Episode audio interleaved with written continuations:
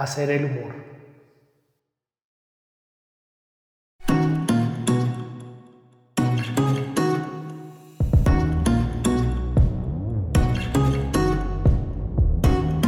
Seré breve. Algo que decir, algo en qué pensar.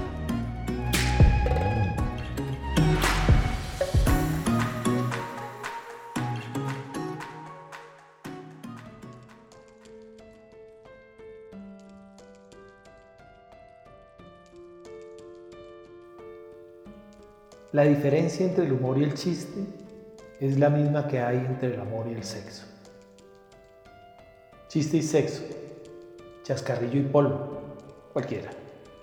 Pero el humor y el amor exigen su dosis de inteligencia y de talento. Si tienen límite o frontera, es una pelea vieja, cuya respuesta solo la tiene la moral de cada uno.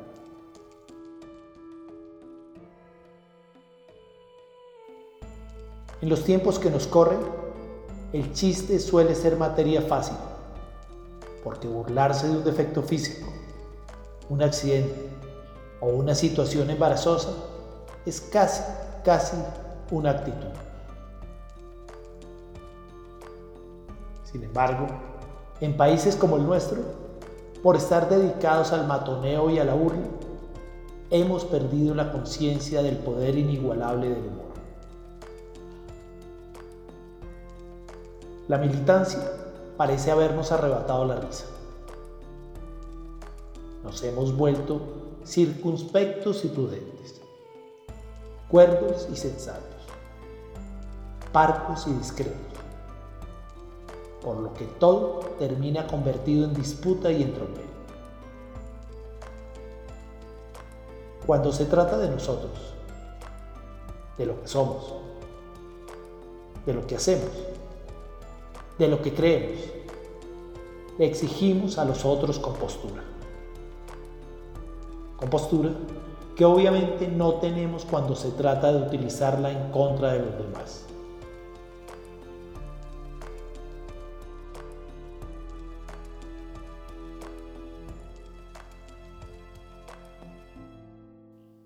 La intolerancia al humor habla de nosotros, de nuestros miedos, de nuestro culillo a vernos al espejo, de nuestras inseguridades, de nuestra soberbia y nuestra falta de modestia, nuestro ego y petulancia.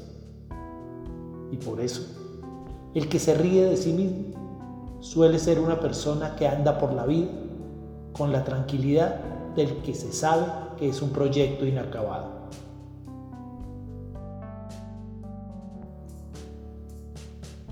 El humor debilita al poderoso, deconstruye y desmantela, demuele, pero también dignifica y muestra un camino diferente, una forma distinta de mirar.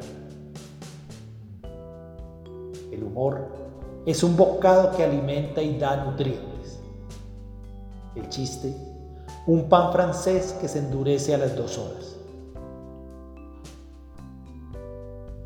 Sobran chistes y nos falta humor.